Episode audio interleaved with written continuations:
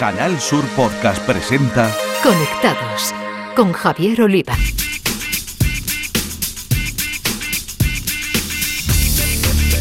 Bienvenidos, conectados. Os traemos un día más y por última vez en este año 2023 la actualidad del mundo de las nuevas tecnologías de la información y la comunicación, nuestro epicentro Andalucía y desde aquí el resto del mundo a través de la red.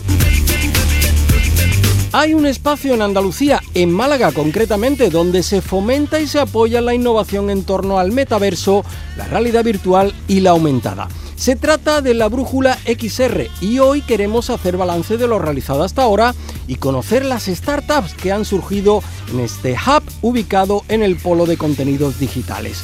Lo haremos con uno de sus coordinadores, con Chema Galante. Abriremos también la sección de tecnología andaluza con nombre de mujer donde María José Andrade, directora de la revista digital Mujeres Valientes, nos va a presentar el nuevo proyecto de Nuria Egea, a la que ya conocimos en Conectados por G2G Algae. En el apartado dedicado a la ciberseguridad, nuestro experto, el profesor cordobés y responsable de la comunidad Jacambir, Eduardo Sánchez, nos invitará precisamente a la próxima cita abierta del evento Jacambir de Córdoba, Recuerden, el pionero en España. En el espacio para videojuegos, los expertos andaluces del podcast O The Games de Canal Sur Radio, José Manuel Fernández Espíritu y Jesús Pella, nos traerán todos los ganadores de los The Game Awards, los conocidos como Oscar de los videojuegos. Tenemos muchas cosas con la realización técnica de Evanapolis, pulsamos Enter y comenzamos.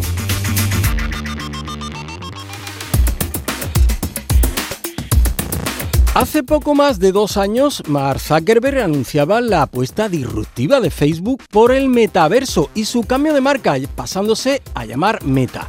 Quería demostrar así que el mundo pasaría en el futuro por esta tecnología y el referente sería su compañía. En Málaga se pusieron manos a la obra y el resultado fue la Brújula XR una iniciativa alojada en el Polo Nacional de Contenidos Digitales, la ciudad del Ayuntamiento, la Cámara de Comercio y la Fundación INCIBE para impulsar el sector del metaverso, la realidad virtual y la realidad aumentada.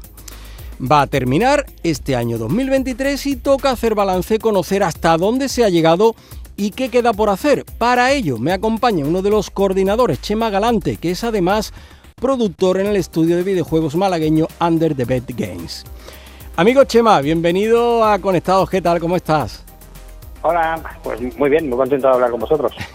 pues encantados de tenerte. Mm, empecemos sabiendo eh, cómo se fragua la brújula XR. Hemos hecho ese recorrido, esa retrospectiva, eh, pero queremos saber cuándo nació y cuánto tuvo que ver aquel anuncio de Zuckerberg en, en el mes de octubre de 2021.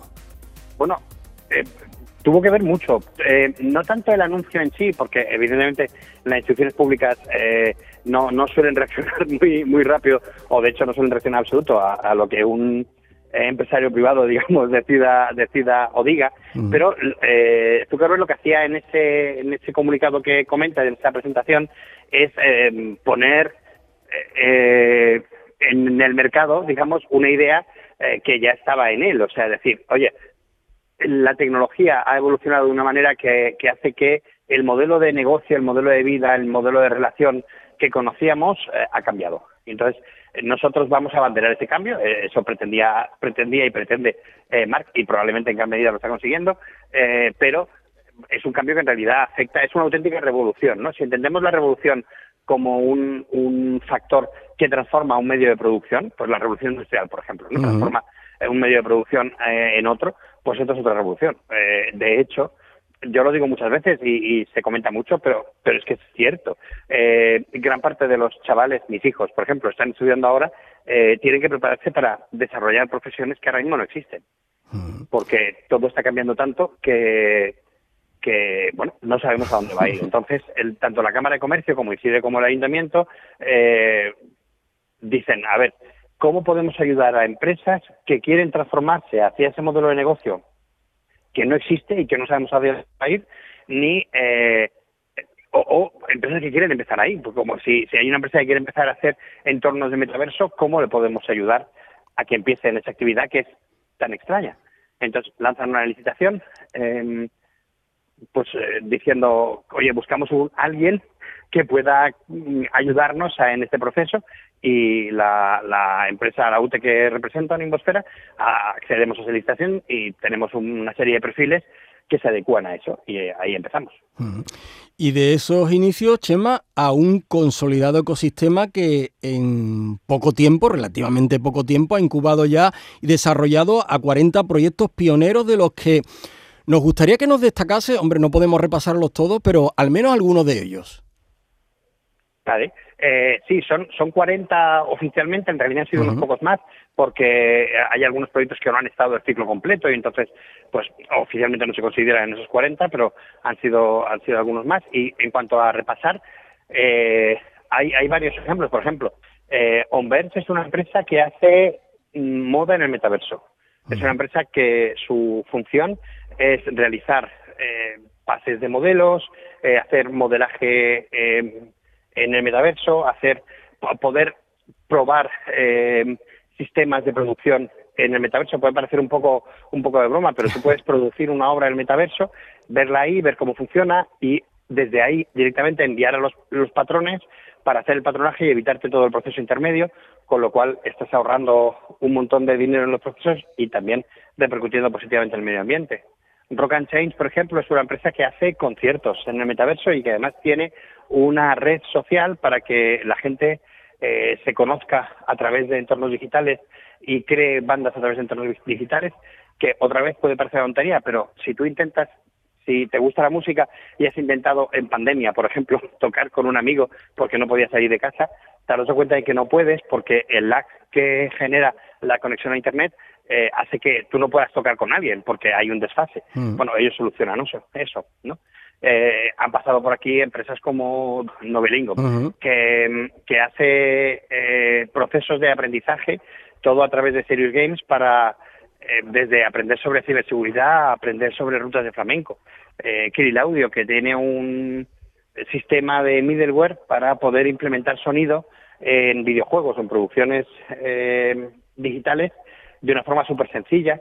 Eh, un middleware es un programa que se utiliza para simplificar un proceso. O sea, por ejemplo, tú tienes Unity como un motor de videojuegos o Python como un motor de, creación de páginas web, por ejemplo, y quieres introducir sonidos ahí, tanto Python como Unity o, o Unreal menos, pero también tienen muchos problemas a la hora de implementar sonido. O eres un technical artist fantástico o tiene muchos problemas. Bueno, pues ellos han creado un programa que pueden colocar en medio para que un músico pueda meter música en un videojuego o en un eh, en una web de una forma muy sencilla.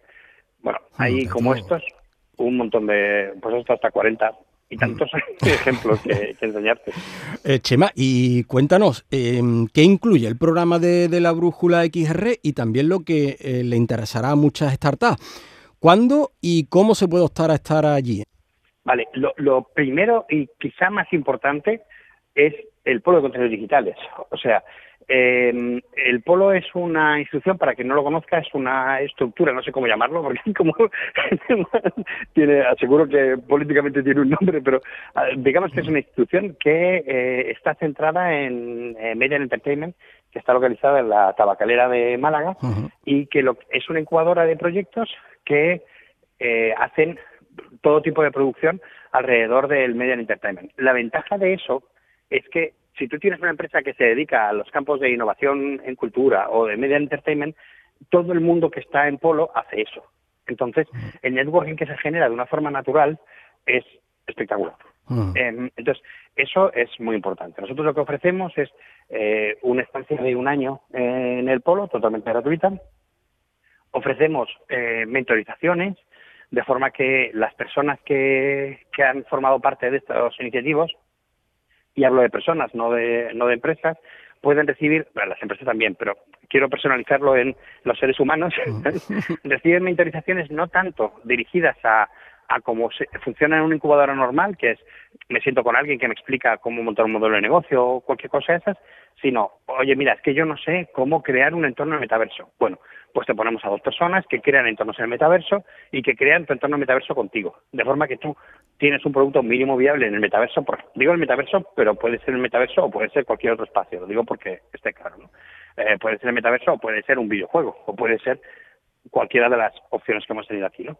Entonces aprendes cómo se hace en el proceso, ves los pros y los contras y te das cuenta de que te hace falta un montón de dinero, por ejemplo, para equipamiento. La ventaja que tenemos también, también tenemos el equipamiento. Si, eh, si necesitas unas gafas de realidad virtual, te las ponemos. Si necesitas un ordenador un poco más potente del que tienes, te lo ponemos. Si necesitas eh, un escáner LIDAR para escanear eh, espacios o escanear personas y poderlas meter en tu producto para lo que sea, te lo ponemos. Todo eso te lo prestamos de forma completamente gratuita para que, para que lo puedas hacer. De forma que puedes pasar el primer año de vida de tu empresa con un nivel de gastos muy mínimo, muy, muy diferente a lo que te costaría estar en una industria que cambia tan rápido. O sea, eh, no sé si recuerdas que hubo una polémica muy grande cuando salieron las MetaQuest 2, porque salieron un año después que las MetaQuest 1. Entonces la gente se había comprado, se había gastado un dinero apañado en las MetaQuest 1 y boom, un año después sale la MetaQuest 2. La gente dijo, bueno, bueno, esto es una broma. De hecho, las MetaQuest 3 han tardado más en sacarlas las tenían desde hace un año, pero dijeron, como las saquemos un año después, eh, se va a liar tardísima. Claro, si tú eres un desarrollador, claro, tú empiezas a desarrollar un producto que vas a sacar dentro de dos años, ¿en qué, en qué, en qué formato? Porque dentro de dos años no estarán las MetaQuest 3, estarán las MetaQuest 4 o como la llamen, ¿no? Pues ahí te ayudamos. Y Chema, eh, ¿cuándo se abre la próxima convocatoria? Pues prácticamente ya. Ahora hay una paradilla de unos 15 días porque hacemos, hay que hacer inventario y, todas estas cosas, pero a partir de enero eh, pueden meterse en la página web de la brújula, en la brújulaxr.com o en la página web de Polo y solicitar el acceso a la siguiente convocatoria de la brújula y ya nos pondremos en contacto con quien sea para contarle cómo va. Una curiosidad para ir terminando, eh, incluís también la orientación y la ayuda a la financiación, que es tan importante para las startups cuando comienzan y están ahí eh, alojadas. Yo no sé, Chema, si con todo este tsunami eh, de, de, de ChatGPT, de la inteligencia artificial, y, el que hemos visto que tal vez no ha ido tan rápido como nos imaginábamos, en fin, el que todos estemos en el metaverso, ¿se ha ido hacia otro lado la, inversión, hacia el lado de la, de la inteligencia artificial, más que hacia el metaverso? 100%. 100%.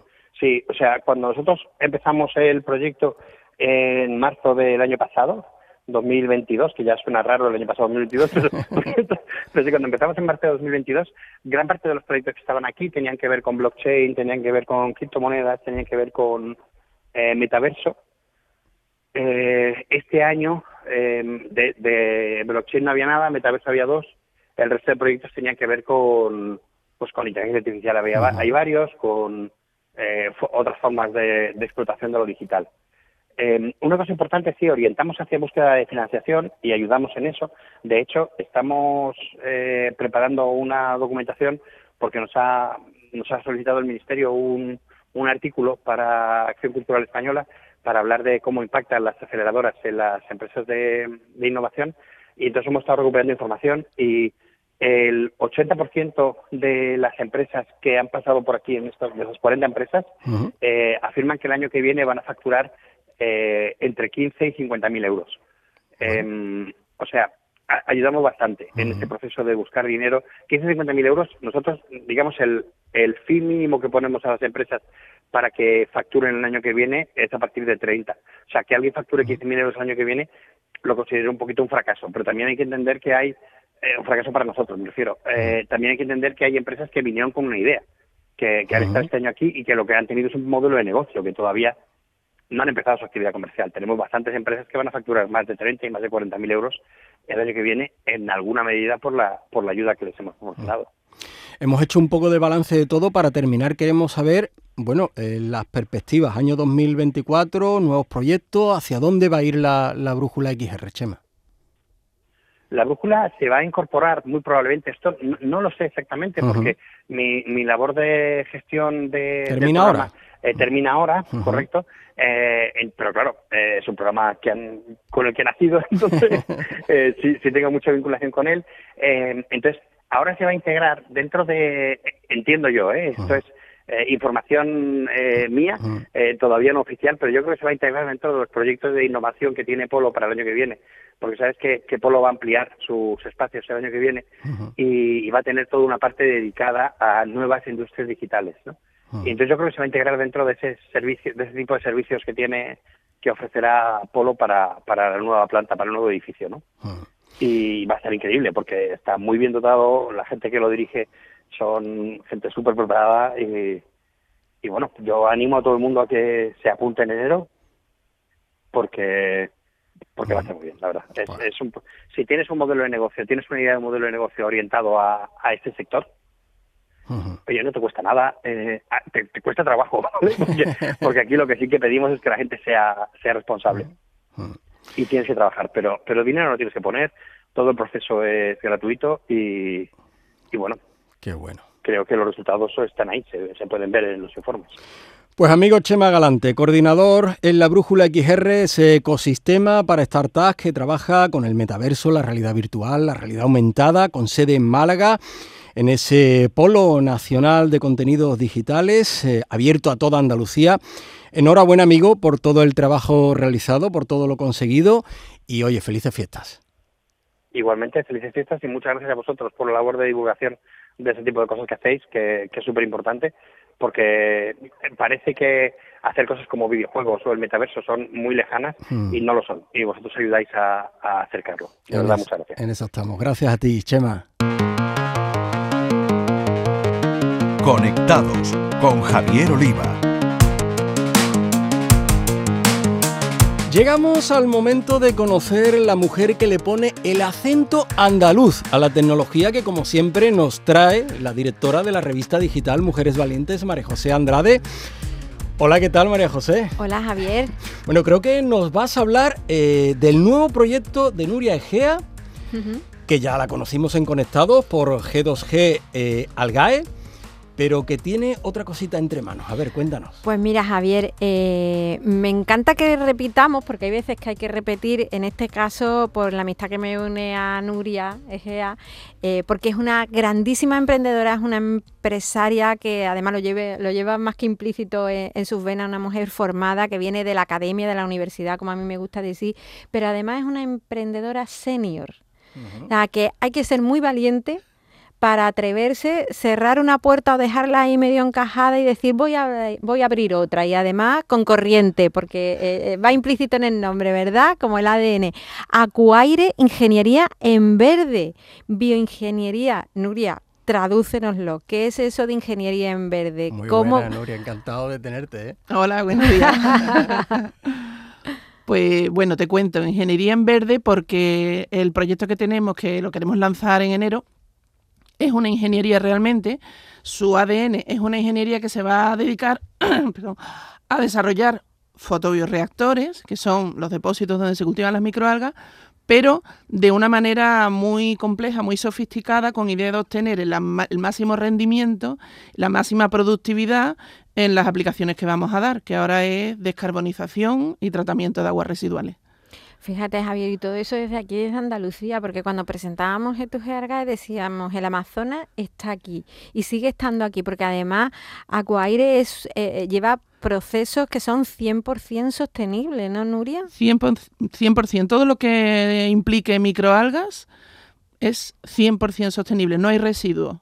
Las microalgas, el residuo, te lo convierten en algo valioso. Entonces, esto hay que seguir aprovechándolo. Y además de una gran capacidad de purificación, que lo tenéis totalmente certificado. Lo tenemos certificado, además ahora trabajamos, Aquaire nace mm, mm, de una spin-off de la Universidad de Sevilla, concretamente. Importante la universidad, ¿eh? Sí, es transferencia la transferencia, la transferencia, la transferencia de conocimiento. Transferencia de conocimiento 100%, que es lo que a mí me da mucha satisfacción. Nace de la Escuela de Ingeniería, mi socio Javier Dávila es profesor en la Escuela de Ingeniería, en el Departamento de Dinámica de Fluidos, en eh, Ingeniería Aeroespacial, que se dice pronto. Entonces, mm, todo su objetivo es que todos los, los cultivos de microalgas se muevan en todos los rinconcitos, haya movimiento. Pues la microalga necesita eso, necesita moverse para que le llegue la luz. Si no, se va al fondo y ya no le llega la luz. Entonces son enormemente eficientes, tienen ya patentado un par de sistemas mm, de complementos para los sistemas de cultivo y luego todo lo probamos en la Universidad de Almería. con lo, y la Universidad de Almería es la caña en microalgas. Sí. Entonces, con Gabriela Cien es uno de nuestros asesores y claro, es una satisfacción ver que todo lo que ya se ha comprobado ahora lo podemos llevar a Ujú. empresa y lo podemos llevar al mercado y lo podemos poner a funcionar y no se queda en un cajón, que es lo, lo triste a veces de esto. Y una cosa, Nuria, ¿cómo se aplica? Eh, ¿Cómo se aplica la biomasa algal a nuestra vida diaria, a nuestro día a día? Yo como digo, mm, pues yo lo, yo, lo- yo, mm, a tal hora voy a utilizar, que no, no es así, pero, pero cuéntanoslo. Tra- Te cuento así cómo es. muy resumidamente, que el otro día me dijeron, tienes que hablar todavía más, más coloquial. A ver, el- nosotros cultivamos las microalgas en, hazte una idea, de una piscina muy larga, muy larga, muy larga, muy larga, una calle, 50 metros. 500 metros. Mm, ¿Vale? vale. 200, 100, en fin, va un poco a medida, pero es muy larga y muy estrechita, con dos canales, con cuatro canales, ¿vale? Y además tiene muy poco fondo, porque como las microalgas necesitan luz, Luz. el máximo de fondo son 20 centímetros, nosotros hemos conseguido darle 30, con lo cual el volumen se incrementa. Y ahora esas piscinas con esos canales paralelos tan largas se va moviendo con unas palas o con, en nuestro caso utilizamos un, un reactor muy lentamente, entonces se crea una corriente muy despacito en el que las microalgas se van moviendo, nunca no es un charco estancado en absoluto. Y la idea es que eh, no haya ningún rincón, lo que te decía antes, en el que las microalgas se paren. Claro, eso va creciendo. Ellas van consumiendo o los nutrientes del agua, si estamos hablando de aguas residuales, toda la suciedad para ellas es alimento. Y la transforman. No es que el alga sea basura, no, no, no. Es que es como cuando tú le echas estiércol a los tomates, tú te estás comiendo un tomate. Pues en este caso es igual. Obtienes microalgas. O si estamos tratando, por ejemplo, como sumidero de carbono, le estás inyectando todos los aires contaminados, eso se disuelve en el agua y las microalgas se lo comen. ¿Vale? Y lo convierten en materia, materia masa algal. Esa biomasa, una vez que el cultivo está muy concentrado, está, empieza un verde muy claro y al cabo de un tiempo y 15 días, vamos que no te estoy hablando de meses, lo tienes verde botella, oscuro y espeso. O sea, tú lo tocas y lo notas denso. Vale, pues esa biomasa ahora tiene un valor mm, enorme, o sea, es totalmente revalorizable como alimentación animal y humana, como para sacarle principios activos para farma o para cosméticos.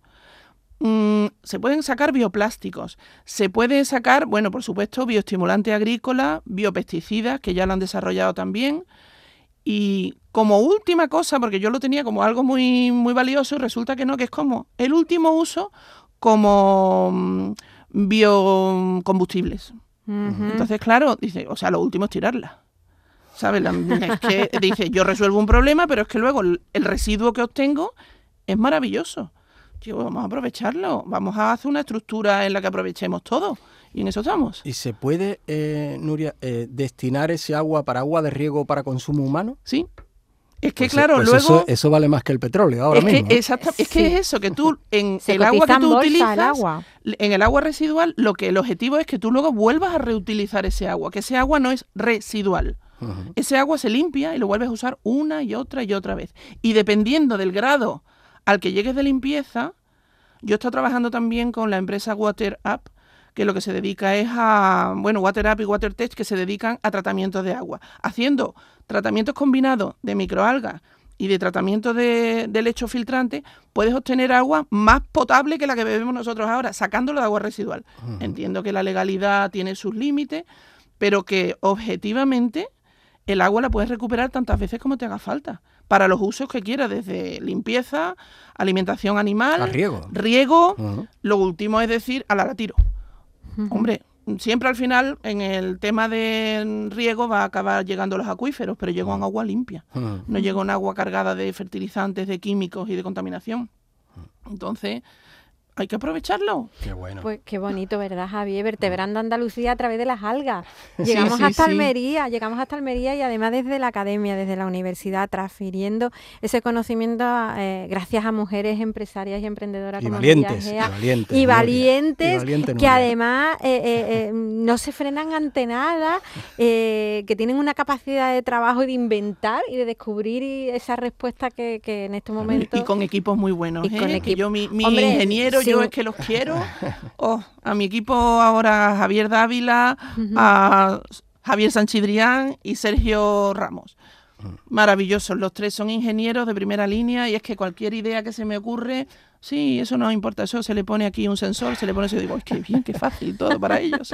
Es maravilloso. Pues Qué bien. esa conexión, ¿verdad? De ¿Verdad? lo público y lo privado, Qué la bien, universidad, sí. la iniciativa, las ganas de, de Nuria que contagia además. Sí. Oye, que enhorabuena, ¿eh? Nuria. Acuaire, Ingeniería en Verde, eh, nos lo tenemos que creer, Javier. Sí. Yo cada día me lo tengo más creído como andaluza. Sí, ¿Verdad? sí, Andalucía, tiene que Andalucía, ponerse la cabecera. Sí, sí, se sí. tiene sí. que que hablar de Andalucía Sí. como es que van tirando del carro. Es que hay Exactamente. que seguirles. Y la gente trabaja, trabaja muchísimo, mujeres como ella, hombres, como todos los que forman parte de su equipo, y además no hacen caso al ruido externo, trabajan, trabajan Sí. muchísimo porque saben que de ellos dependen muchas cosas en esta, en esta gran comunidad, la nuestra Andalucía. Así que gracias Nuria otra vez por tenerte aquí de vosotros. Muchísimas repetidora. gracias, Nuria. Y felices fiestas a las dos. ¿eh? Ah, Feliz sí. fiesta, sí, sí, feliz Navidad. En Canal Sur Podcast, Conectados con Javier Oliva.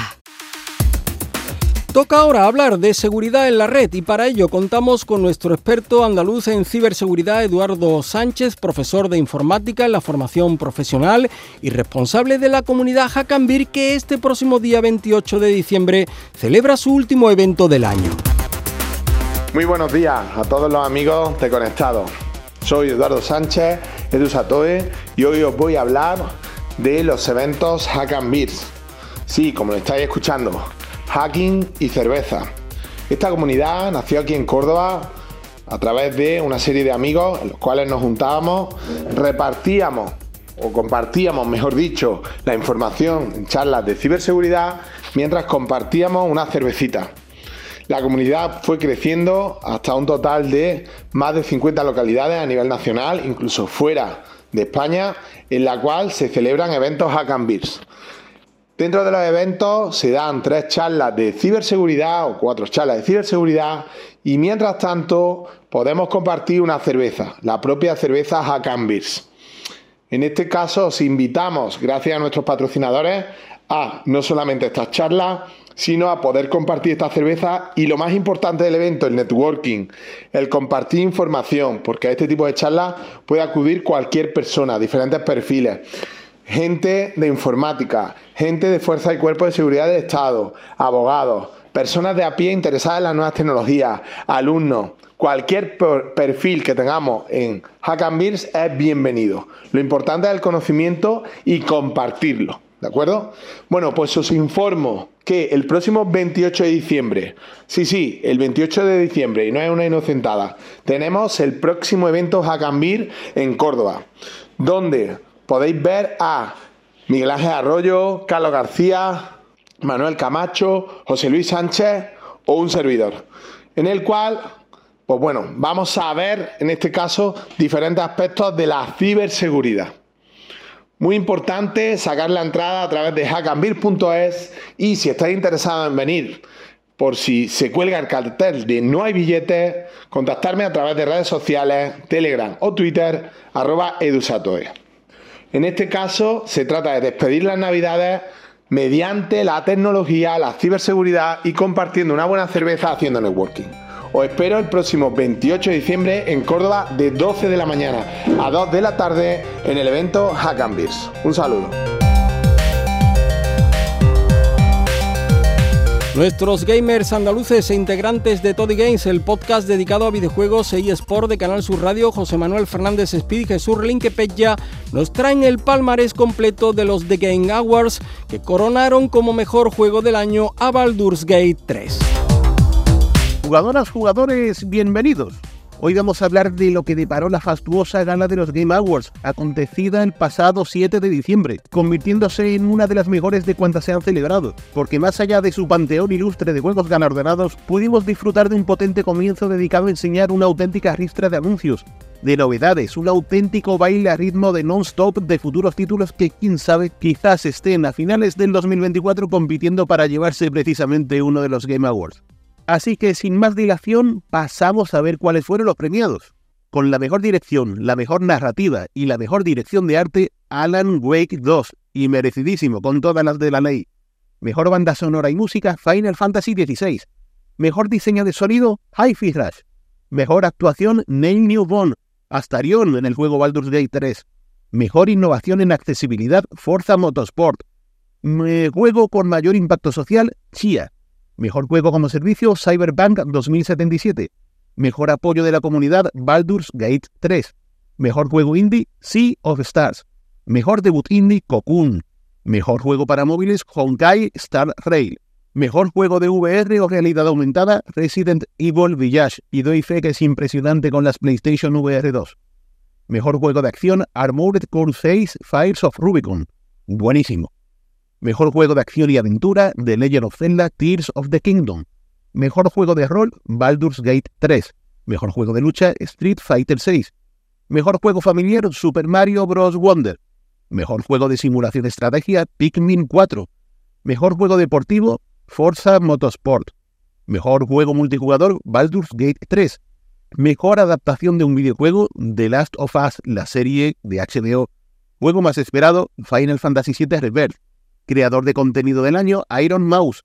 Mejor juego de eSports, Valorant. Premio del público, Baldur's Gate 3. Mejor atleta de eSports, Lee Faker Cube. Mejor equipo de eSports, JD Gaming, también con League of Legends. Mejor entrenador de eSports, Christine Potter Chi, eh, de Valorant mejor evento de eSports, la League of Legends World Championship de este año. Y para terminar, el juego del año, el GOTY Game of the Year para Baldur's Gate 3. Os hablamos ahora de un título que hace un par de semanas que vio la luz. Eh, se trata de Avatar Frontiers of Pandora, eh, viene de la mano de Ubisoft y recrea el mundo virtual que creó James Cameron para su saga de películas, que como es lógico, a poco que conozcamos el argumento en torno al que gira Avatar, bueno, pues tiene un planteamiento que encaja como un guante en el mundo del videojuego. Y bueno, el título ha sido muy bien recibido, tanto por prensa como por los usuarios. Hay que decir que en el mes de diciembre de 2023 el juego alcanza una puntuación de 82 sobre 100 en Metacritic, la plataforma de reviews, lo que lo convierte en el título de Ubisoft mejor valorado de los últimos años. Y tras haber jugado unas cuantas partidas hay que decir que, que sí, que es un juego de mundo abierto en el que mezcla acción, exploración y gotas de juego de rol, en forma de, bueno, de un sandbox con mucha libertad de movimiento y de acciones y que nos va a recordar a otros juegos del género de mente de Ubisoft. De hecho, hay quien dice que estamos ante una especie de Far Cry en el mundo de Pandora. Aquí manejamos a un Navi que ha sido entrenado durante años en instalaciones humanas hasta que le llega el momento, bueno, pues de regresar a, sus orígenes, a desplegar las habilidades propias de alguien de su raza con su elevada estatura, sobre todo si lo comparamos con, los humanos, su fuerza y constitución, eh, la posibilidad de nadar, respirar bajo el agua. Y bueno, pues nuestra principal misión eh, consiste en recorrer una luna en la que se nota el avance y, la conquista humana, algo que perjudica a la fauna y a la flora y que vamos a tener que ir reconquistando mientras que vamos convenciendo a las distintas facciones de, de nuestra raza. Si tuviéramos que destacar algo en concreto de este título, creo que sería su diseño artístico, eh, la puesta en escena visual que es espectacular, ya que la riqueza de paisajes, de entornos de Pandora, pues invita a explorarlo al completo a través de nuestros movimientos e incluso con los de cierta montura voladora que, conseguiremos avanzado el juego. Y sí, hay que decir que las misiones son a veces muy parecidas entre sí, que vamos a hacer del clásico recadero, para acá y para allá, y que, bueno, que tendremos que estar atentos a la evolución del personaje, a sus estadísticas, pero las sensaciones que nos devuelve eh, Avatar Frontiers of Pandora, yo creo que lo convierte en un título más que recomendado para ponerlo en la lista de los reyes. Con esto nos despedimos hasta el año que viene. Os deseamos una feliz entrada de año y que aprovechéis esta fecha para ser felices y por supuesto para seguir jugando. Es hora de terminar, es nuestro último programa del año 2023, así que es buen momento para recordaros que tenéis todas las entregas de Conectados en la plataforma de podcast de Canal Sur Radio, en Spotify o en Google Podcast, entre otras, así que os pedimos que os suscribáis en algunos de estos canales. Felices fiestas, feliz entrada de 2024, volvemos en enero y hasta entonces a todos, feliz vida virtual.